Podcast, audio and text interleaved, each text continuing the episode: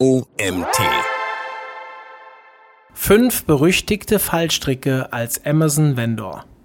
So heißt der Artikel, den ich euch heute vorlese. Der Autor heißt Ralf Renner. Mein Name ist Mario Jung. Ich bin Gründer des OMT und freue mich, dass ihr auch heute wieder eingeschaltet habt. Als Hersteller von Massenkonsumgütern kommt man an Amazon nicht vorbei. Das galt schon vor Corona und gilt seit dem pandemiegetriebenen E-Commerce-Boom umso mehr. Die Zusammenarbeit mit Amazon ist aber alles andere als ein Selbstläufer. Fragt man bei den Amazon-Verantwortlichen in den Unternehmen nach, hört man meist ein lautes, bis vielleicht sogar sehr lautes Stöhnen und Seufzen. Warum ist das so?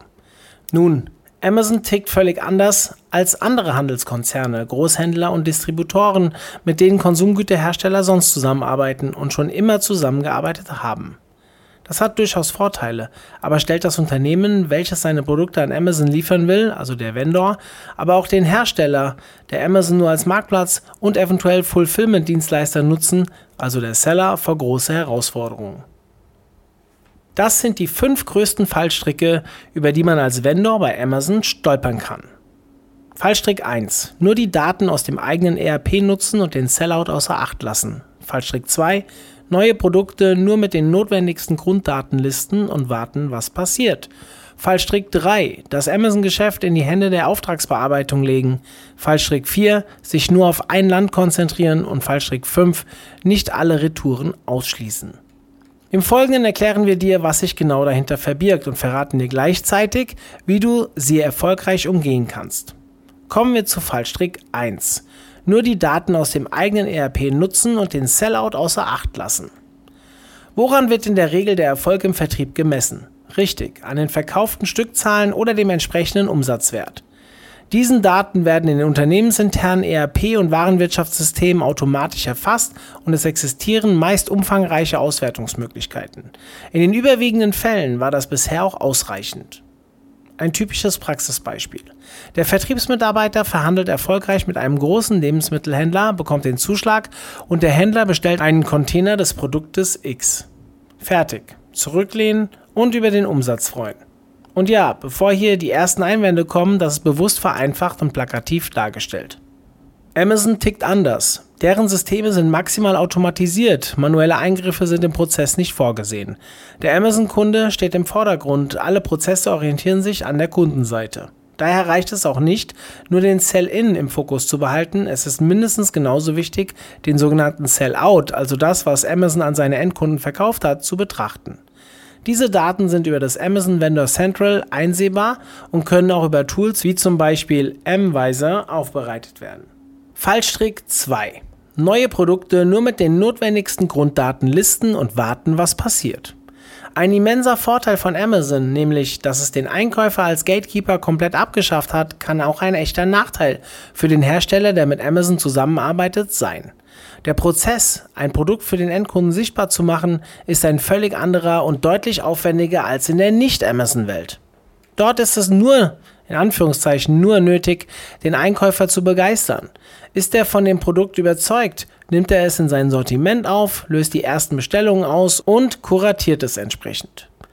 Gegen etwas, oft gar nicht zu kleines, Kleingeld bekommt der Artikel auch einen lukrativen Regalplatz bzw. das digitale Äquivalent.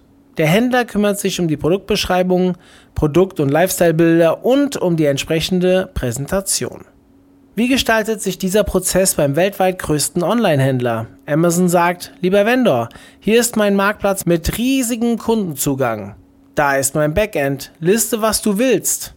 Außer lebende Tiere und Waffen, wenn unsere Kunden Interesse zeigen, bestellen wir es vielleicht bei dir.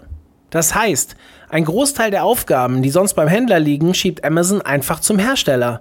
Der ist in seiner bestehenden Unternehmensstruktur meist gar nicht auf solche Aufgaben eingestellt. Das Ergebnis? Produkte werden nur mit den nötigsten Grunddaten gelistet, damit es beim Upload in das Amazon Backend keinen Fehler gibt. Es wird nur ein Bild hochgeladen und das oft so klein, dass die Amazon Zoom-Funktion deaktiviert bleibt. Die Artikelbeschreibung ist rudimentär und es erfolgt keine SEO-Recherche nach den passenden Suchbegriffen. Die Konsequenz ist, dass der Artikel auf Amazon eine schlechte Sichtbarkeit hat, er wird von den Kunden nicht gefunden, hat keine und niedrige Klickraten, bleibt damit für Amazon irrelevant und wird nicht beim Hersteller bestellt. So weit, so schlecht. Wenn du dich fragst, wie es besser geht, wirf einen Blick auf unseren 6-Punkte-Plan für die erfolgreiche Erstlistung bei Amazon. Erstens. Recherchiere die relevanten Keywords für deinen Artikel. Nutze dafür Hilfsmittel und Tools, zum Beispiel das Amazon eigene Brand Analytics, Analyze oder Sonar Tool. Zweitens, gestalte den Produkttitel und die Highlights ansprechend, gut lesbar und baue die wichtigsten Schlüsselwörter in den Anfang des Titels ein. Drittens, erstelle sechs bis sieben aussagekräftige Fotos von deinem Produkt und lade sie in einer Auflösung von mindestens 1000 x 1000 Pixel hoch. Viertens, fülle im Amazon Produktkatalog möglichst alle angegebenen Felder aus, nicht nur die Pflichtfelder. Amazon geht immer mehr dazu über, Produktbeschreibungen automatisiert aus den eingegebenen Daten zu erstellen. Fünftens, löse eine Erstbestellung über das Amazon-Programm Born to Run aus. Sollte es diese Option in deinem Vendor Central nicht geben, fordere die Freischaltung per Fall an. Sechstens, erstelle bei Amazon Advertising eine Werbekampagne. Bewährt hat sich eine Sponsored Products Kampagne mit automatischer Ausrichtung. Laufzeit 5 bis 7 Tage ab Verfügbarkeit des Artikels auf Amazon und einem Budget von 5 bis 10 Euro pro Tag. Diese Vorgehensweise reicht in den allermeisten Fällen aus, dass dein neuer Artikel für die Amazon-Kunden sichtbar ist, die ersten Verkäufe zustande gekommen sind und der Bestellalgorithmus automatisch beginnt nachzubestellen. Fallstrick 3 das Amazon-Geschäft in die Hände der Auftragsbearbeitung legen. Da die Lieferantenbeziehung zu Amazon vollständig automatisiert abläuft und damit so völlig anders ist, als es viele Hersteller gewohnt sind, haben wir es oft erlebt, dass das gesamte Vendor-Management bei der Abteilung Auftragsbearbeitung lag. In diesen Fällen werden zwar die Bestellungen, die von Amazon kommen, ordentlich und gewissenhaft ausgeführt, aber ist eine rein reaktive Lieferantenbeziehung und das große Potenzial, welches in Amazon steckt, wird in keinster Weise ausgeschöpft. Um alle Möglichkeiten zu nutzen und das maximal Mögliche aus Amazon herauszuholen, ist ein Zusammenspiel verschiedener Abteilungen notwendig. Marketing spielt hier eine große Rolle, der Vertrieb, die IT, Buchhaltung und natürlich die Auftragsbearbeitung. Wichtig, es braucht jemanden, der all das koordiniert und den Amazon Vendor Account aktiv managt. Wenn die Anzahl der hergestellten und vertriebenen Artikel hoch ist und der Amazon-Vertriebskanal bereits eine relevante Größe hat, ist das nach unserer Erfahrung bereits ein Fulltime-Job. Ist der Kanal noch nicht so umsatzstark oder habt ihr nur ein kleines Produktportfolio, empfehlen wir, die Koordination im Vertrieb anzusiedeln. Fallstrick 4.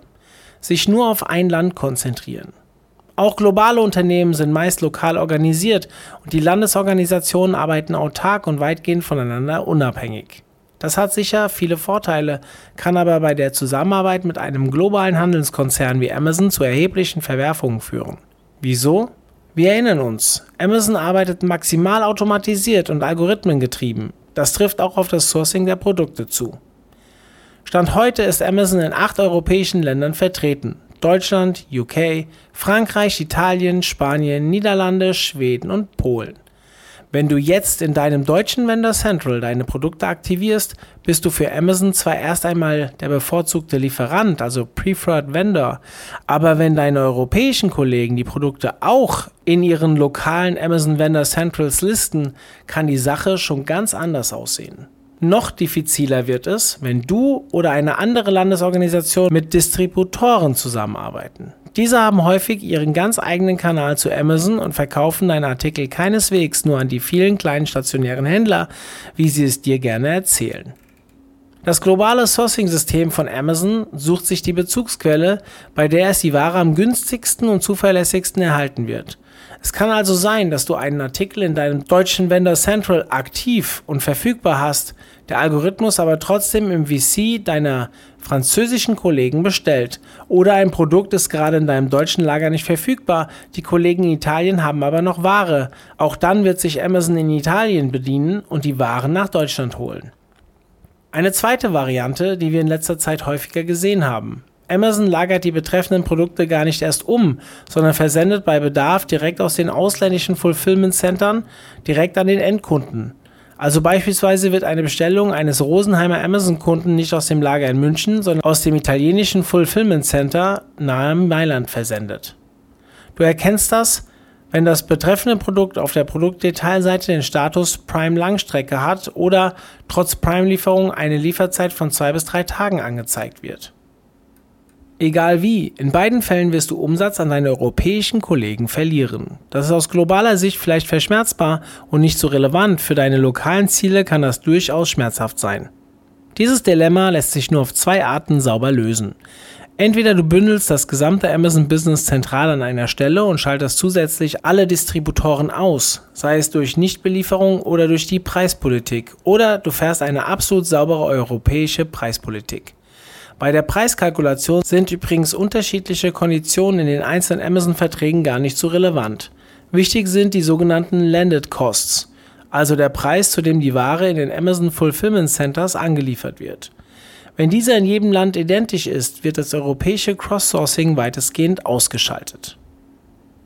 Fallstrick 5. Nicht alle Retouren ausschließen. Als Hersteller kennst du eigentlich nur eine Richtung, in die sich deine Ware bewegt. Raus aus dem Lager. Und hier weicht das Amazon-System von dem altbekannten ab. Die unterschiedlichen Retourengründe von Amazon haben wir für dich mal zusammengefasst. Als erstes haben wir Customer Damaged. Die Erläuterung dazu, das Produkt wurde von einem Kunden zurückgesendet und befindet sich nicht mehr in einem neuen Zustand. Die Produktverpackung ist beschädigt oder das Produkt weist Gebrauchsspuren auf, einschließlich der Fälle, in denen der Kunde das Siegel gebrochen, die Verpackung geöffnet und oder das Produkt verwendet oder getestet hat. Das ist in der Regel über die Retourenpauschale ausgeschlossen. Career Damaged das Produkt wurde entweder a. während des Transports oder der Lieferung an einen Amazon-Kunden beschädigt oder b. vom Kunden an Amazon zurückgesendet und während des Rücktransports oder der Rücklieferung an ein Logistikzentrum beschädigt. In der Regel über die Retourenpauschale ebenfalls ausgeschlossen. Vendor Damaged. Das Produkt wurde vor dem Versand an Amazon beschädigt, einschließlich Beschädigungen aufgrund des Umgangs durch den Lieferanten oder Transportdienstleister des Lieferanten. Das ist im Standardvertrag nicht ausgeschlossen. Defective. Der Kunde hat das Produkt zurückgesendet und Amazon mitgeteilt, dass es fehlerhaft ist. Hierzu zählen auch Artikel mit fehlenden Teilen, Bedienungsanleitungen, Anweisungen oder Garantieinformationen. Achte darauf, dass diese Retourenart ausgeschlossen wird. Warehouse Damaged. Das Produkt wurde nach dem Versand an Amazon, aber vor Verlassen unseres Logistikzentrums beschädigt, einschließlich Beschädigungen aufgrund des Umgangs im Amazon Logistikzentrum. In der Regel über die Retourenpauschale ausgeschlossen. Undamaged Overstock. Das Produkt ist nicht beschädigt oder fehlerhaft, aber es besteht keine Kundennachfrage, also Überbestand. Achte darauf, dass diese Retourenart ausgeschlossen wird. Expired. Das Ablaufdatum des Produkts ist überschritten. In der Regel ausgeschlossen, gerade bei verderblichen Produkten solltest du diese Punkte auf jeden Fall prüfen. Häufige Fallstricke sind Retourenarten Defective und Undamaged Overstock. Die Gründe dafür erklären wir hier. Defective. Vom Grundsatz her ist die Definition ja verständlich und nachvollziehbar. Hat der Amazon-Kunde ein defektes Produkt erhalten und schickt es zurück, kann davon ausgegangen werden, dass der Artikel bereits beim Hersteller defekt war und daher berechtigterweise retour kommt. Das Problem ist, dass Amazon die Angabe des Kunden nicht überprüft. Schickt also ein Amazon-Kunde ein gekauftes Produkt mit dem Hinweis defekt an Amazon zurück, geht dieser Artikel automatisch über die Retourenart Defective an den Hersteller. Allerdings verführt die Rückgabepolitik von Amazon den Kunden dazu, den Retourengrund nicht immer wahrheitsgemäß auszuwählen. Artikel mit einem Verkaufspreis von unter 40 Euro kann man nämlich nur kostenlos an Amazon retournieren, wenn das Produkt defekt ist, nicht aber wegen nicht gefallen. Das führt dazu, dass viele Hersteller Defektretouren erhalten, die in einem einwandfreien Zustand sind. Der Kostentreiber in diesem Prozess ist meist gar nicht die Rückerstattung, der betroffenen Ware, sondern der aufwendige interne Prozess von der Retourenvereinnahmung über die Prüfung durch die Qualitätssicherung bis hin zur Gutschrift in der Buchhaltung. Daher empfehlen wir auch immer, die Detective-Retouren auszuschließen und dafür lieber eine etwas höhere Kondition in Kauf zu nehmen. Undamaged Overstock. Auch hier könnte man ja grundsätzlich sagen, okay, es ist akzeptabel, wenn Amazon mir zu viel bestellte Waren wieder zurückschickt, denn das System deckt sowieso nur immer den Bedarf für die nächsten Wochen und legt sich keinen großen Vorrat an. Soweit so gut, aber da ist ein großes Aber. Amazon berechnet den Überstand auf Lagerbasis. Das heißt zum Beispiel, das Fulfillment Center in Leipzig meldet Überbestand für einen deiner Artikel, schickt ihn dir zurück, während gleichzeitig das Fulfillment Center in München Bedarf hat und das gleiche Produkt bei dir bestellt. Auch hier steht oft der interne Aufwand für die ganze Hin- und Herbucherei in keinem Verhältnis und wir empfehlen, die Überstandsretouren auszuschließen. Unser Fazit. Ja, die Zusammenarbeit mit Amazon ist komplex, oft schwierig und manchmal hat man das Gefühl, man kämpft gegen Windmühlen. Alle, die schon mal versucht haben, ein Problem über den Amazon Vendor Support zu klären, werden wissen, was wir meinen. Aber es ist auch mit Abstand der größte Online-Händler der Welt und bietet enorme Chancen und ein riesiges Potenzial. Wenn du unsere Tipps aus diesem Artikel befolgst und ein bisschen Geduld mitbringst, wirst du sehen, dass dein Amazon Vendor Business einen großen Sprung nach vorne machen wird. Dieser Artikel wurde geschrieben von Ralf Renner. Ralf ist Mitbegründer und Geschäftsführer der Yellow Sky Deutschland GmbH, eine der ersten Agenturen mit dem Fokus auf Amazon und dessen Vendor-Geschäft. Yellow Sky begleitet nationale und internationale Hersteller bei ihrer Zusammenarbeit als Amazon Vendor, berät strategisch und übernimmt auf Wunsch auch das operative Vendor Management. Vielen Dank an Ralf für diesen tollen Artikel und danke an euch, dass ihr auch heute wieder bis zum Ende zugehört habt. Vielleicht hören wir uns ja morgen schon wieder. Bis dann, euer Mario.